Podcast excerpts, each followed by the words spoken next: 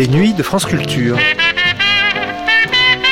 Philippe Garbi, Alban Penaranda, Mathilde Wagman, Hassan Mbéchour, Virginie Mourtet, nous sommes ensemble jusqu'à 7h du matin.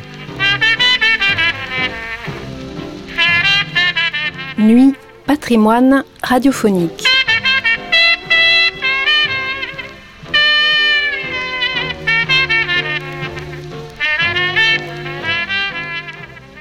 Bonsoir à toutes et à tous, bienvenue dans les nuits de France Culture. Nous serons ensemble jusqu'à 7h du matin pour une nuit plus que jamais consacrée à la mémoire radiophonique. Les journées du patrimoine sont placées en 2018 sous le signe de l'art du partage.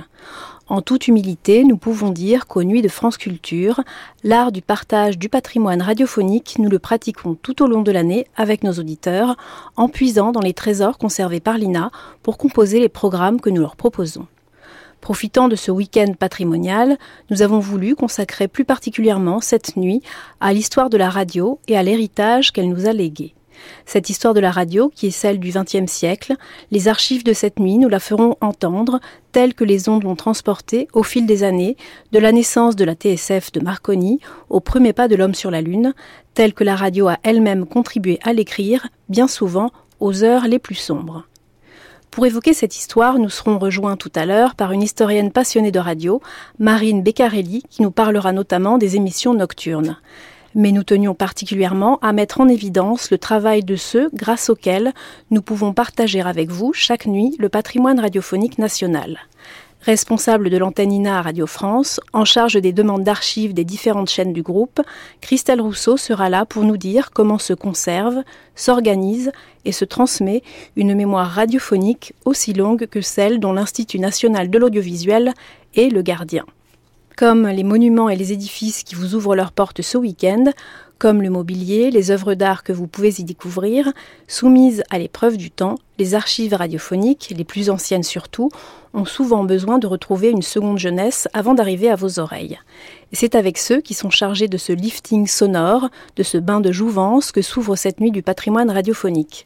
Bonsoir Jonathan Fitoussi, bonsoir Christophe Jolibois. Bonsoir Alban. Bonsoir Alban. Tout d'abord, où sommes-nous? Qui êtes-vous et que faites-vous? Jonathan Fitoussi. Nous sommes donc dans les studios de restauration euh, de l'antenne INA Radio France, euh, euh, juste à côté de la maison de la radio. En fait, nous étions longtemps dans la maison de la radio, mais là nous sommes un petit peu à côté à cause des travaux que la maison de la radio a subis.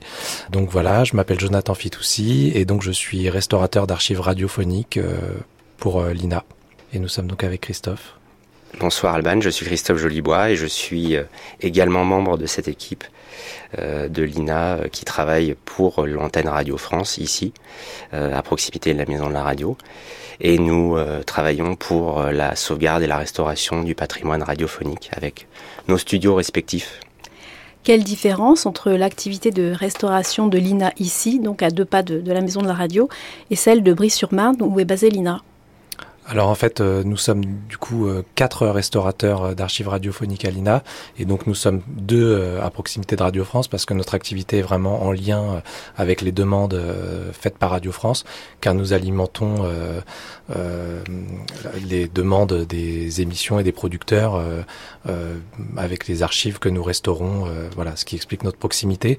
nous, nous traitons aussi des archives pour le fond, pour le patrimoine. Et à Brie-sur-Marne, euh, euh, les choses, enfin, disons que les, supports sont les mêmes, les, problématiques de restauration sont les mêmes, mais du coup, les clients ne sont pas les mêmes. Ils ne travaillent pas pour Radio France, mais du coup, ils travaillent aussi sur des éditions discographiques et puis aussi sur le fond pour le patrimoine. Nous travaillons vraiment comme un diffuseur presque.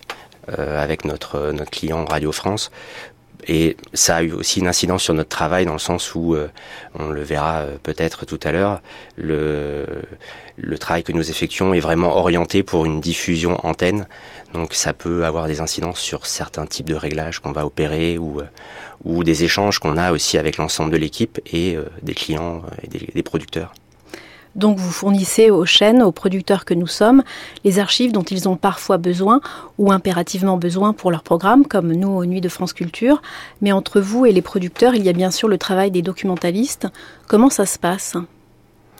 Nous avons la chance d'être au cœur de l'ensemble du processus euh, et nous faisons partie de ce, processus-là avec l'équipe des documentalistes où les producteurs euh, euh, vont solliciter une recherche pour tel ou tel type de document. Et ensuite, nous, en tant que restaurateurs, nous sommes parfois les premiers auditeurs de ce document puisque celui-ci n'est pas forcément écoutable, n'a pas forcément été numérisé ou sauvegardé. Et donc, on va déjà avoir ce travail d'identification un petit peu ou de confirmation du contenu. Jonathan Fitoussi. Nous nous retrouvons du coup euh, chaque semaine avec les documentalistes et toute l'équipe euh, documentaire qui nous font part de leurs euh, demandes et les recherches qu'elles ont pu effectuer pour les producteurs. Et donc nous apportons aussi notre expertise et un regard sur les, sur les supports pour une estimation du temps que nous, dont nous aurons besoin pour en studio pour remettre à bien ces documents. Quoi. Vous travaillez donc pour les différentes chaînes de Radio France, France Culture, France Musique, France Inter, sur des archives de, toute nature, de la musique, des voix, des sons. Nous sommes dans une pièce relativement petite, avec autour de nous différentes machines, appareils, outils de toute génération, platine disque, lecteur de bande magnétique, du matériel informatique. De quel matériel partez-vous pour aboutir à quoi? Sur quel support les archives vous parviennent-elles? Alors, euh, du coup, euh, nous traitons principalement deux types de supports puis après on rentrera peut-être plus en détail sur les supports. Euh, donc tout d'abord les disques 78 tours, qui sont des disques qui ont perduré pendant à peu près 25 ans, du début des années 30 jusqu'au milieu des années 50 à peu près. Mais euh, à la différence des 78 tours euh, qu'il y a eu après, ce sont vraiment des disques à gravure directe, donc ce sont des exemplaires originaux, des exemplaires uniques, ce ne sont pas des disques pressés. les disques étaient donc vierges, donc lisses de sillon. Il ressemble un petit peu à des disques euh, vinyles. Euh, c'est à peu près le, même format, seulement c'est une base en métal avec un vernis euh, noir dessus, mais ça peut avoir l'apparence d'un disque vinyle, mais c'est quand même plus lourd. Et la, durée d'un disque excède rarement les 4 minutes par face. Et du coup, l'enregistrement s'effectuait vraiment en gravant le son sur le sillon. Voilà, donc il y avait un procédé d'enregistrement, on peut peut-être en dire euh, deux mots. En fait, euh, du coup, euh, il n'y avait pas de direct. à l'époque, les émissions étaient toutes enregistrées en amont. Et du coup, ils avaient donc deux machines de gravure sur lesquelles ils posaient donc deux disques en métal avec ce vernis noir, mais qui étaient vierges. Les disques étaient lisses. Et donc, quand l'émission quand l'émission démarrait, ils commençaient à lancer la gravure et ils gravaient donc le, le sillon, le son sur le, sur le support. Mais comme le déroulement du disque va relativement rapidement, on n'a pas plus de 4 minutes, comme je disais, par face. Arrivé à la fin de la face, le temps de retourner le, disque, nous aurions eu un, ils auraient eu une, une perte de, de, signal. Du coup, c'est pour ça qu'ils avaient une deuxième machine euh, donc de gravure. Et quand le, le disque, euh, quand on arrivait à la fin de la face, on lançait l'enregistrement sur la simultanément sur la deuxième euh, sur le deuxième disque sur la deuxième machine de gravure tout en créant une zone de synchro, c'est-à-dire qu'on retrouve systématiquement euh, la fin d'une phase sur le début de la phase suivante. On retrouvera systématiquement la fin de la phase 1 sur le début de la phase 2, la fin de la phase 2 sur le début de la phase 3, etc. Donc euh, l'enregistrement était comme ça, et du coup nous quand on récupère les disques, on, on récupère quasiment euh, tout le temps des disques avec des faces impaires, la face 1 et la face 3 sur un disque, la face 2, la face 4 sur un autre, etc. Et euh, ce qui est assez marrant euh, du coup pour aussi pour l'époque, donc une fois que les émissions étaient enregistrées de par ce processus, il y avait donc euh, ce qu'on appelait un synchronisateur de disques, ça, ils étaient appelés comme ça dans leur feuille de métier. Une personne humaine, enfin une, personne, humaine qui était le, les, les, ancêtres des disques jockey en fait, parce que du coup ils avaient vraiment deux platines de lecture qui ressemblent un petit peu à ces platines là avec une mixette, euh, une petite table de mixage vraiment très rudimentaire, platine 1, platine 2, et ils avaient à peu près donc 30 euh, secondes euh, pour pour synchroniser la fin d'une phase et le début de la phase suivante au casque. et donc ils synchronisaient comme ça les, les, les deux disques. Et là, donc c'était une diffusion directe radio, quoi. Donc vraiment cette synchronisation avait vraiment lieu à l'écoute des auditeurs, quoi, pour le coup. Et l'autre support euh, sur lequel vous travaillez? Nous travaillons principalement également sur les, bandes magnétiques. Christophe Jolibois. Euh, qui ont commencé à arriver un petit peu plus tard, après le, après le disque 78 tours, et euh, à peu près au milieu des années 40. Et Les premières bandes magnétiques étaient des bandes qui défilaient extrêmement rapidement. Donc c'était des bandes de 76 cm secondes. Et donc euh, un peu comme le disque 78 tours minute, euh, les, les, personnes qui enregistraient les émissions ou les concerts ont très vite été euh, très limitées par le, la contrainte de l'encombrement de ce genre de support. Donc forcément, il a fallu trouver après des compromis en termes de vitesse d'enregistrement et de qualité d'enregistrement. Euh, et euh, la vitesse est passée après à la vitesse 38 cm secondes et ensuite en 19 cm secondes, avec l'évolution aussi technique du support, c'est-à-dire la qualité de la bande a aussi évolué la fabrication. Mais euh, pour nous qui sommes vraiment des, des euh, amoureux aussi des, vieux supports et du son qui est enregistré dessus, euh, la bande 76 cm a vraiment un, grain très particulier et, un son très reconnaissable à la base sans même intervenir dessus et qui nous demande déjà beaucoup de travail en termes de restauration mécanique ne serait-ce que pour pouvoir euh, lire la bande et l'enregistrer et la numériser.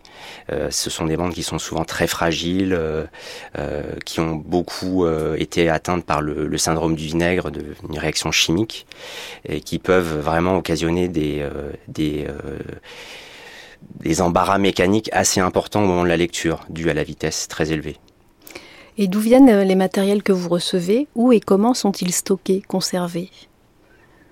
Alors les matériels, euh, en fait, donc ce qu'on reçoit, c'est suite à la demande donc des, documentalistes qui font qui nous font parvenir les matériels jusqu'ici dans nos studios.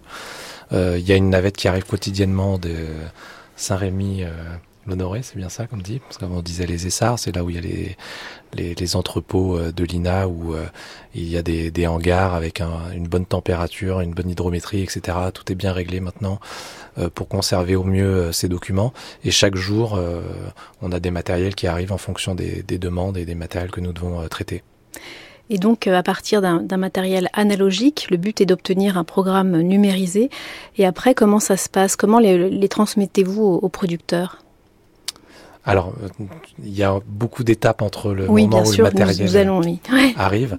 Euh, en fait, euh, comment ça arrive au producteur? Bah du coup, euh, c'est un grand raccourci du coup, mais euh, une fois que les fichiers sont numérisés, euh, on les envoie donc via le réseau en fait dans des serveurs euh, qui sont euh, à la maison mère à Brie-sur-Marne.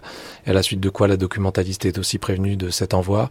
Et ensuite, elle va pouvoir faire parvenir les, documents numérisés euh, aux clients. Quoi. Et ces, ces émissions numérisées sont-elles conservées sur disque dur ou dans des data centers? Ouais, data centers. Mm. Plutôt des énormes serveurs qui sont eux-mêmes sauvegardés. Donc c'est une problématique assez intéressante puisque même le support numérique ne, résout pas à long terme la, problématique de l'archivage. Au contraire, ça fait que euh, augmenter euh, la capacité des serveurs quelque part. Et venons-en donc concrètement au travail de, restauration. Quelle est la première étape de la procédure de remise en état d'une émission ancienne? Christophe. Déjà, nous pouvons euh, expertiser l'état du support quand il nous est remis. Et à ce moment-là, on va commencer à travailler euh, sur le disque 78 tours. Il va y avoir préalablement beaucoup de phases de lecture sans enregistrement qui vont être des lectures euh, à base de différentes pointes, puisque le, le choix de la pointe est déjà un acte de restauration en soi, puisque ça va avoir des incidences sur le son, ensuite, euh, une fois qu'on a nettoyé plusieurs fois le, sillon pour essayer de désencrasser un petit peu le sillon, on va voir quelle est la pointe qui est la plus euh, optimale pour la lecture de ce disque et pour avoir le, meilleur son de la voix, par exemple, si c'est un document parlé. Et ensuite, on va faire une lecture avec enregistrement en nettoyant aussi le, le, disque avec de l'eau déminéralisée, qui va permettre de atténuer un petit peu les bruits de surface, les, rotations, les, bruits parasites du disque. Et ensuite, on va enregistrer euh, face après face pour faire la sauvegarde euh, du document euh, dans son intégralité. Ce qui explique pourquoi on a souvent du son en doublon sur les, sauvegardes de disques 78 tours avant de pouvoir exercer le montage et obtenir un document dans la continuité. Et quels sont, dès, ce premier stade, quelles, sont, quelles peuvent être les, difficultés que vous rencontrez et les dangers, les accidents possibles? Bah alors euh, sur les disques 78 tours, euh, comme ce sont des disques avec une base en métal et que dessus c'est un vernis noir sur lequel est gravé, euh, sont gravés les sillons, comme tous les vernis, avec le temps, bah, les vernis sèchent et du coup se craquellent. Et du coup, on peut avoir ce qu'on appelle des disques marbrés, c'est-à-dire qu'il y a des, on voit des, des, des failles, des fissures dans le vernis sur lequel sont gravés les sillons. Et du coup euh, ça peut faire des ça peut créer des problèmes de, lecture comme c'est une lecture physique. On vient vraiment poser une pointe dans les sillons du coup, euh, ça, ça, peut créer un problème euh, de lecture, ça peut engendrer des lectures forcées parce qu'il va falloir attraper les sillons avant et après pour pouvoir ensuite reconstituer Alors qu'est-ce que c'est que la lecture forcée? Bah, C'est une lecture où on va tenir vraiment la tête de lecture du disque dans la main pour vraiment attraper le sillon dans son intégralité malgré un sillon qui va être endommagé pour pouvoir ensuite avoir la continuité du signal qu'on puisse remonter après de façon numérique. Donc euh, effectivement, les, pour les 10-78 tours, il y a tout un tas de problématiques euh, qui peuvent être liées au support au moment de la restauration euh, physique. En fait, on verra que peu importe euh, le support, il y a toujours euh, deux grandes étapes, c'est-à-dire une restauration physique des supports pour remettre en état les, les, supports, et ensuite une restauration audio où là on intervient vraiment avec des outils. Voilà, mais c'est un métier qui reste effectivement très artisanal. Euh, la lecture forcée, c'est pas tout le temps, mais ça, ça fait partie des choses qui peuvent arriver. Euh, et une, comme disait Christophe, euh, une lecture aussi successive des disques pour nettoyer physiquement les sillons parce qu'en fait on a une, une dégénérescence de la matière, du support, et quand on récupère les disques, on pourra en voir euh, tout à l'heure, on a souvent cette euh, une matière blanchâtre un petit peu comme ça sur le disque qui vient encrasser les sillons et qui génère du coup beaucoup de bruit.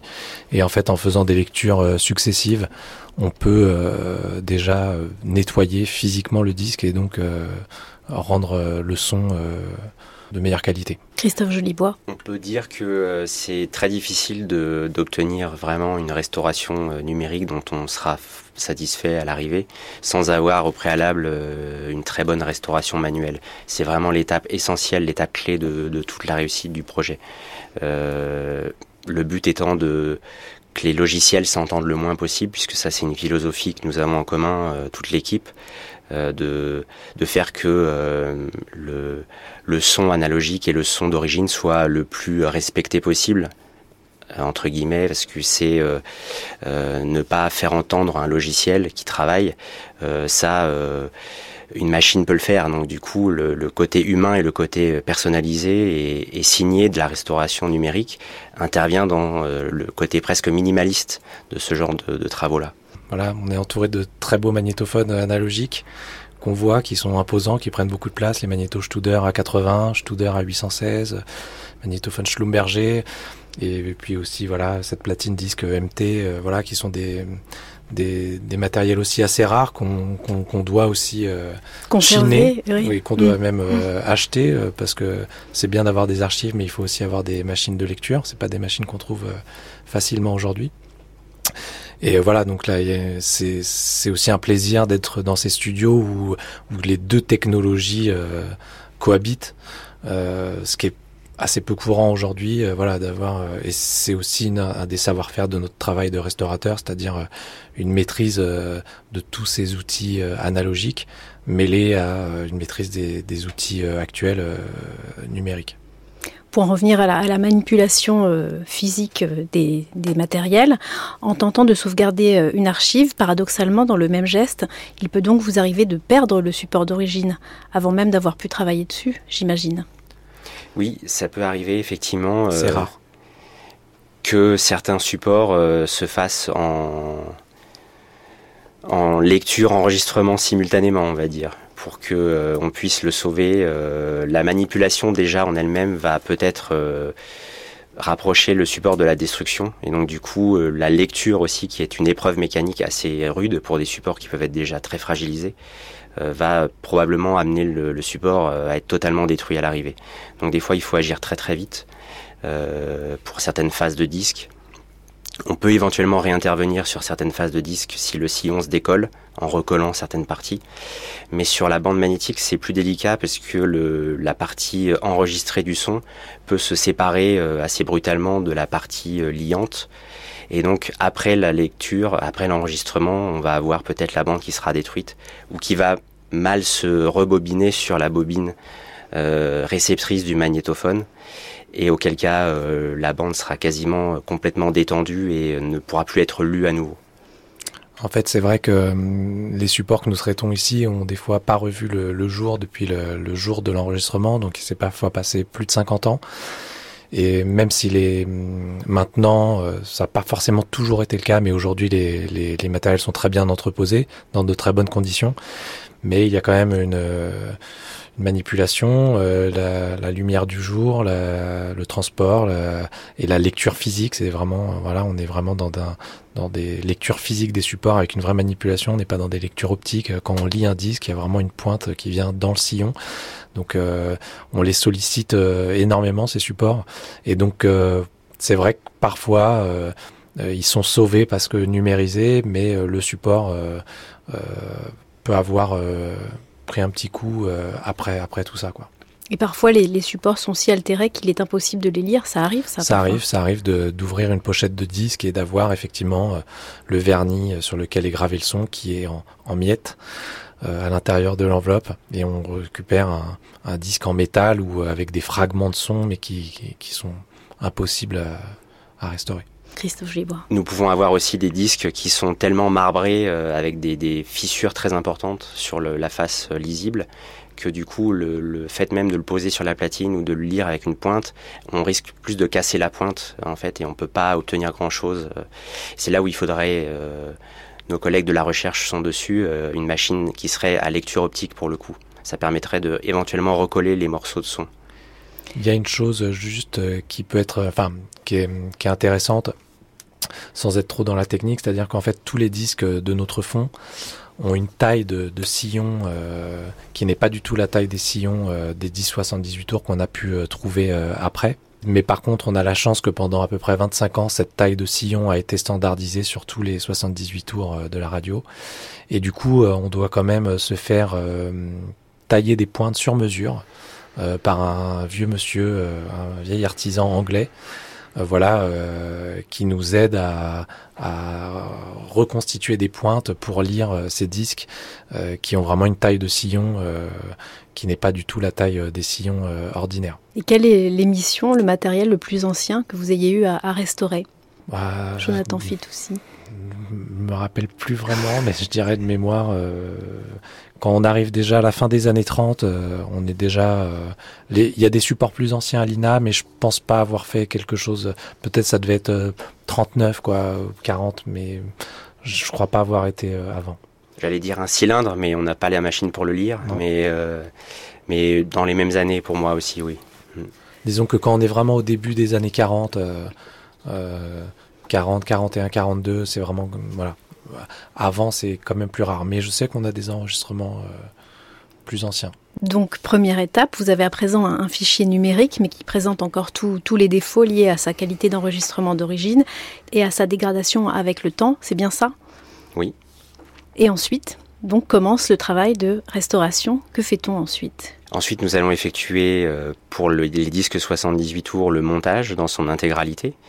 Donc, ce qui revient à effectuer le travail de synchronisation euh, dont parlait Jonathan tout à l'heure.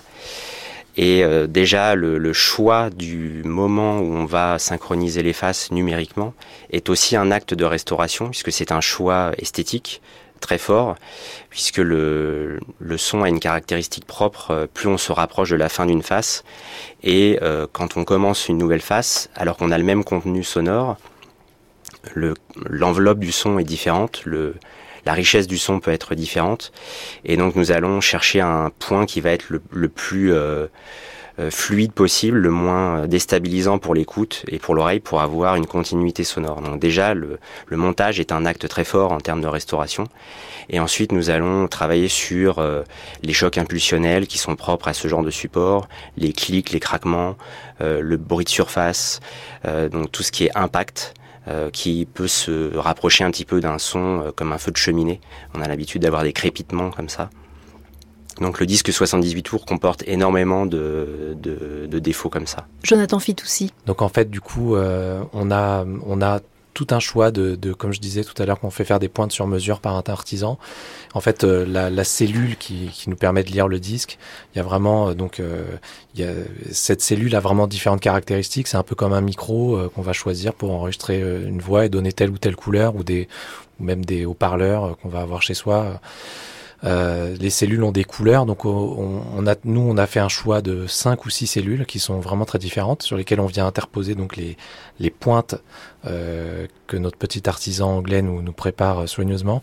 Et en fait, c'est vrai que le choix vraiment de cette cellule est vraiment déjà un acte de restauration à part entière, euh, parce que on va pas forcément, on a vraiment une philosophie euh, commune, comme disait Christophe, dans l'équipe, mais voilà, chacun est libre de choisir euh, la couleur qu'il préfère, et donc le choix de cette cellule est déjà un acte de restauration à part entière. Le mieux serait peut-être de prendre un, un, exemple concret. Que pourriez-vous nous, nous faire entendre? Alors on a sorti un 78 tours de sur le microscope, je crois, quelque chose qu'on a qu'on a pris. Euh... Nous allons l'écouter en même temps que vous, parce qu'on l'a pas écouté, on n'a pas travaillé dessus encore. C'est fin des années 40, je crois, ou début des années 50, je sais plus. 53 apparemment l'enregistrement. Voilà. On voit bien que ça ressemble à vraiment un disque euh, vinyle. Et on voit, ce qui est intéressant, c'est qu'effectivement, euh, sur les, les disques euh, 78 tours, les disques à gravure directe, il n'y avait pas du tout la possibilité de d'effacer ou de réenregistrer. La grande différence, on en reparlera tout à l'heure avec la bande magnétique, c'est-à-dire que quand c'était gravé, c'était gravé, et souvent on voit effectivement des traces de pastel grasse comme ça sur les disques. Alors là, il s'agit d'une pastel jaune qui indique vraiment que c'est la fin de la face, parce qu'il ne doit pas y avoir de synchro avec la face suivante. Mais des fois, on retrouve des, traces euh, vraiment au milieu des faces qui indiquent qu'il faut vraiment, euh, sur la feuille de montage, ça indique qu'il faut couper euh, à la ligne rouge, etc. Et en fait, l'idée pour nous, c'est qu'au moment de la sauvegarde, on fait vraiment une numérisation, une acquisition des faces une à une pour les disques. Mais par contre, l'exemplaire de restauration, qui est donc une interprétation personnelle, encore une fois, on essaye de le monter tel qu'il a été diffusé à l'époque. Et vous gardez donc deux fichiers distincts pour une ouais, même émission. Un exactement. fichier brut. Chaque support euh, physique, original, analogique qui rentre euh, dans les studios donne naissance à deux, euh, deux fichiers. Donc euh, on a vraiment un exemplaire de sauvegarde qui est une transposition euh, de l'analogique au numérique, une copie fidèle. Sans interprétation. Fidèle, sans interprétation. Objective, le plus possible. Et, euh, et, ensuite une, un exemplaire de restauration, euh, voilà, sur lequel on va pouvoir s'exprimer un peu euh, en fonction du, du, document. Et cet exemplaire de sauvegarde nous permet aussi, euh, nous permettra dans le futur de pouvoir euh, revenir, de régénérer une restauration si nécessaire, parce qu'il y aura peut-être demain des outils qui nous permettront de régler des problèmes qu'on ne pouvait pas gérer aujourd'hui. Et, et l'exemplaire original sera peut-être euh, plus lisible pour le coup, donc on aura une sauvegarde en haute définition qui nous permettra de réintervenir dessus.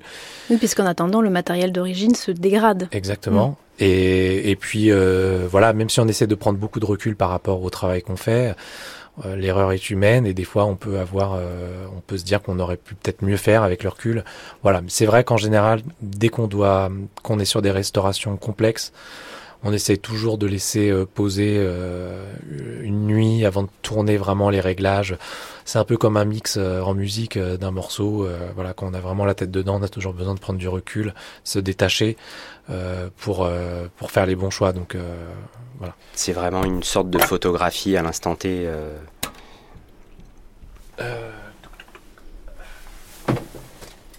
Donc, là, j'ai posé donc un disque 78 tours.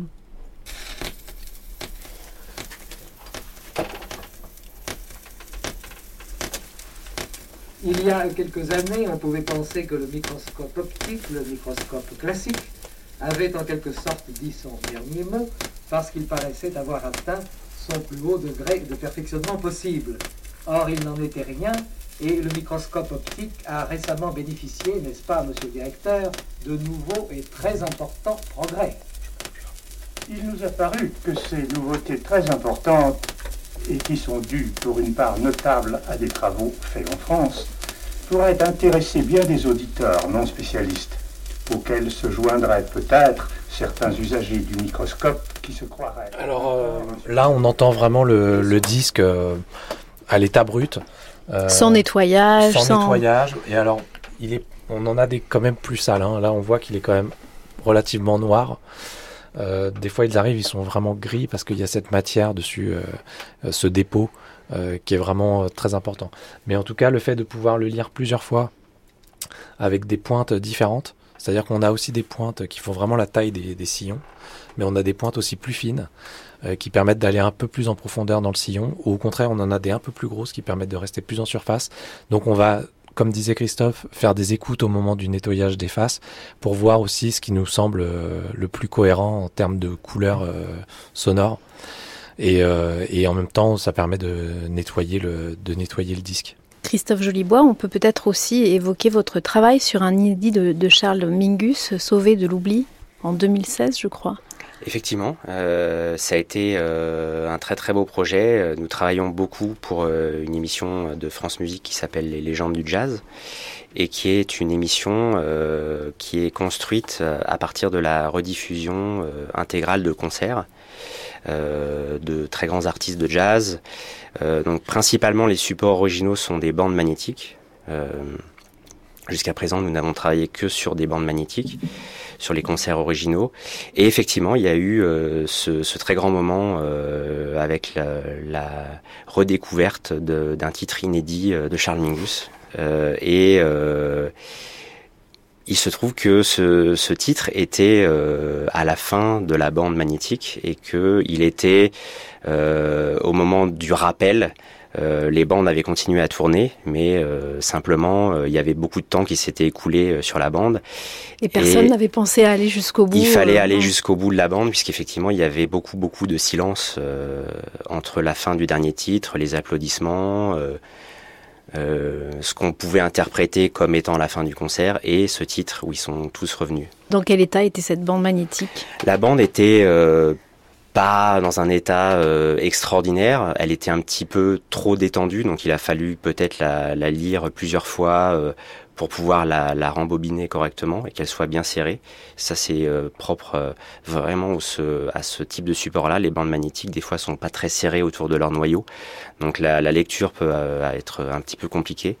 Mais sinon, elle était, le son était relativement bien enregistré. Il y avait des choses à faire en termes de Là, c'est une interprétation personnelle puisque euh, Mingus étant contrebassiste, je voulais vraiment remettre euh, en avant le, côté chaleureux de la contrebasse et euh, l'intensité du, titre inédit puisqu'il y avait vraiment cette espèce de magie de la redécouverte complète. Donc c'était vraiment ça l'idée. Et tout ça aussi pour un son bien spécifique, le son de, France Musique. Exactement. c'est là où la spécificité de notre travail des deux studios de restauration avec le, l'équipe des documentalistes euh, et euh, les, producteurs de Radio France prend tout son sens puisque euh, le travail que nous effectuons est vraiment orienté en termes de diffusion pour retrouver justement cette magie de l'analogique à travers la, rediffusion hertzienne ou via des podcasts ou, ou du, du streaming. Et peut-être voulez-vous nous faire une une écoute de bande magnétique, je sais pas, ou une démonstration? En fait, euh, on aurait pu aussi parler encore un petit peu de la bande, je pense. Oui, de la euh, bande, pardon. De la bande magnétique. Mm. Euh, mais effectivement, on peut, préparer un, on peut préparer un support en même temps. Je crois qu'on l'a peut-être dit un peu de façon assez brève tout à l'heure, mais du coup... La, la, bande magnétique a été vraiment développée pendant la Seconde Guerre mondiale, en fait, du coup, à des fins d'espionnage au départ. Et euh, c'est vrai que l'arrivée de la bande magnétique a été un gros bouleversement euh, dans, dans l'histoire de la radio, parce que du coup, elle a permis de faire tout ce qu'on fait euh, aujourd'hui, c'est-à-dire couper, copier, coller. Toutes les manipulations qu'on peut faire aujourd'hui en informatique, c'est quelque chose que la bande magnétique nous a permis, ce que ne pouvait pas, ce qu'on ne pouvait pas faire avec les disques. Ça, ça donc c'est un grand changement pour nous parce qu'on voit que le rythme des émissions change parce qu'il y a beaucoup plus de montage.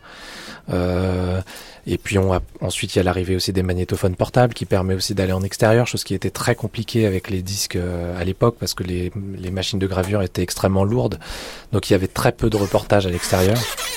La bande magnétique permet de permet toutes ces toutes ces choses vraiment, toute cette souplesse qu'on peut avoir aujourd'hui, et sans parler de toute l'histoire de la musique pop ou expérimentale qui est complètement en lien avec le support. Euh, on pense aux Beatles qui passent euh, leur euh, partie de leurs enregistrements sur bande au ralenti ou en accéléré. Jimi Hendrix qui passe ses solos de guitare à l'envers et puis toute l'école de Pierre Schaeffer et du groupe de recherche musicale qui utilise la bande comme un instrument en soi en, en créant des, des, coupes très petites, en passant des sons euh, dans de nouvelles vitesses, euh, en ralenti, etc. Donc c'est vrai que l'arrivée de la bande magnétique est un gros bouleversement à la fois dans l'écriture euh, des documents radiophoniques, parce qu'on a vraiment un nouveau rythme qui apparaît dans vraiment l'écriture des émissions, et à la fois une très grosse révolution dans la pop musique et dans la musique expérimentale qui est vraiment liée au support. Quoi.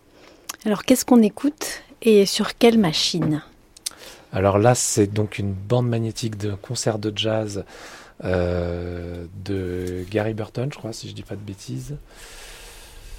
Euh, voilà, Gary Burton, c'est un concert de 1975 qu'on va écouter euh, sur un magnétophone Studer A816. C'est un magnétophone très peu courant. ce magnéto, on l'aime particulièrement parce qu'il permet de, de, régler différentes tensions de bande entre les différents plots qu'on peut voir ici. Et euh, du coup, euh, ça peut nous permettre de régler certains problèmes de pleurage qu'on peut avoir. Euh, c'est vrai que les bandes, comme les disques, quand elles arrivent ici, souvent elles ont été enfermées dans leur petite boîte pendant plusieurs dizaines d'années avant de revenir chez nous, d'arriver chez nous. Donc elles sont souvent assez sèches, et les bandes, elles sont, euh, il y a certaines bandes qui peuvent être aussi très fines. Donc du coup, on peut avoir des, le, son en fait qui se fossilise sur les spires, les unes derrière les autres. Donc on peut avoir des problèmes d'écho de bande, etc. Il y a tout un tas de problématiques qui sont encore très différentes euh, euh, sur les bandes. Et du coup, c'est vrai que là, un petit peu comme on dirait la similitude avec les disques où du coup on va les lire euh, avec des points différents, etc. Quasi systématiquement, une, bande quand elle arrive chez nous, on va la bobiner, la rembobiner à faible vitesse pour l'assouplir. Euh, et voilà, on a besoin d'avoir des magnétos avec des chemins de bande assez complexes, ce qui n'est pas le cas des magnétos euh, du grand public, qui avaient souvent qu'un seul plot avant d'arriver sur la tête de lecture. Donc on a besoin d'un chemin plutôt complexe avec au moins trois plots avant les têtes de lecture pour stabiliser la bande le mieux possible sur les, sur les têtes au moment de la lecture. Donc voilà, la bande elle est chargée. Euh, voilà. Euh, c'est une, c'est une bande 38. Euh, et en fait, il y a une opération qui est vraiment très importante pour nous quand on reçoit les, les bandes, c'est de euh, retrouver, comme toutes les bandes qu'on reçoit, elles ont été enregistrées sur des magnétophones euh, différents. Ce qui est très important, c'est de retrouver la position initiale euh, de la tête de lecture par rapport au magnéto enregistreur de l'époque. C'est ce qu'on appelle régler l'azimut, ce qui explique ce tournevis qu'on retrouve un petit peu sur chacun de nos magnétos. Ce qui est en fait un, ce qui nous permet de faire bouger légèrement l'axe euh, de la tête de lecture et qui nous permet de retrouver euh, l'angle initial du magnéto enregistreur, le magnéto source. Et euh, on va écouter l'influence que ça peut avoir sur le son.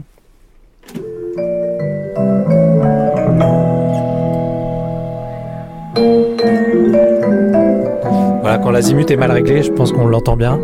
Le son est très sourd. Et petit à petit, on. Voilà, donc euh, j'ai fait euh, un demi-tour, un tour de, de tournevis. J'ai fait, euh, voilà, ça se joue à pas grand-chose. C'est une opération vraiment très, très simple, très basique, mais qui est vraiment indispensable pour avoir la meilleure restitution de la bande magnétique. On peut parler aussi peut-être donc de l'évolution, comme disait Christophe tout à l'heure, de la vitesse des bandes. En fait, systématiquement, au début de la bande magnétique, on était en 76 cm secondes, avec beaucoup de montage. Forcément, on pouvait monter, donc c'était, on s'en privait pas. Et euh, donc du coup, on retrouve des bandes qui sont assez grosses, qui ont des diamètres presque de 30 cm, mais qui ont euh, en général pas plus de 15 minutes de son, en 12-14 minutes de son dessus. Donc c'est des bandes qui vont extrêmement vite, 76 cm seconde, ça veut dire 76 cm pour une seconde de son. Donc c'est des bandes euh, qui défilent extrêmement vite. Le son est, comme disait Christophe, euh, très signé, très marqué sur ces supports. il est très identifiable. Euh, mais par contre, c'est des supports extrêmement fragiles parce qu'ils vont extrêmement vite, ils défilent extrêmement vite. Donc, il faut toujours être faire corps avec son magnéto pour euh, poursuivre ces, ces bandes euh, qui sont parfois pas très dociles parce qu'elles sont très sèches et elles peuvent vraiment. Euh, bah voilà, ça peut vraiment partir dans tous les sens. C'est aussi un travail physique. Ah bah complètement. En fait, c'est ça qui est. Travailler autant à l'œil qu'à l'oreille, quoi. Ah ouais, complètement avec les mains. On travaille beaucoup avec nos mains.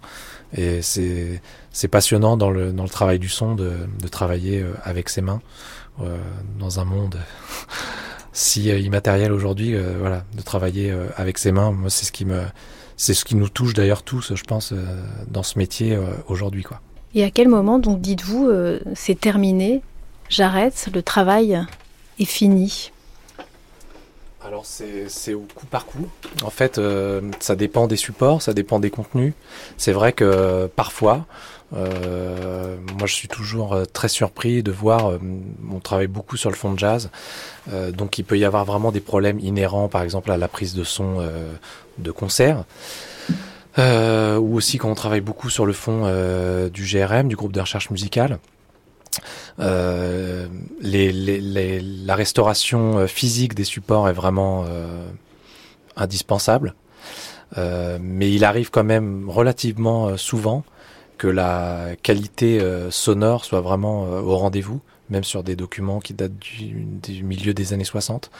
je pense que la qualité, donc des, le savoir-faire des ingénieurs du son de l'époque était vraiment euh, très grande. Enfin, je veux dire, euh, surtout les gens qui bossaient pour la radio, etc. Ils étaient vraiment triés euh, sur le volet, comme le matériel d'ailleurs qui était qui était utilisé. C'était vraiment de l'électronique. de voilà, il y avait des cahiers des charges étaient extrêmement stricts. Et c'est pour c'est pour ça qu'aujourd'hui toutes les marques françaises ou étrangères qui, qui paient les maisons de la radio sont devenues des marques un peu mythiques, c'est parce que c'est des produits qui fonctionnent toujours aujourd'hui. On pense à Nagra, Studer, euh, Schlumberger et autres euh, grandes, euh, voilà, qui sont aujourd'hui très prisés dans les grands studios d'enregistrement. C'est pas pour rien et on, ça s'entend encore aujourd'hui. D'autant plus que je pense qu'aujourd'hui, on, a des systèmes pour le coup de restitution des haut-parleurs qui peuvent être de meilleure qualité que les, systèmes de diffusion de l'époque. Et donc du coup, on redécouvre aussi euh, avec des écoutes modernes, des enregistrements anciens, euh, mais qui moi peuvent toujours me surprendre de par la qualité en fait euh, des, captations et des prises de son vraiment qui sont extrêmement qui sont extrêmement bonnes. C'est-à-dire que euh, même tout ce qui est en musique électroacoustique sur euh, des compositeurs comme Bernard Parmigiani ou François Bayle, voilà, c'est des bandes qui sont extrêmement euh, difficiles à lire parce qu'elles sont extrêmement montées. Le, les, les, bandes sont extrêmement coupées. Enfin, veut dire le, comme je disais, le, le support lui-même fait partie vraiment de. C'est un instrument de création, de fait de découper des micro-sons et de les coller les uns à la suite des autres, etc.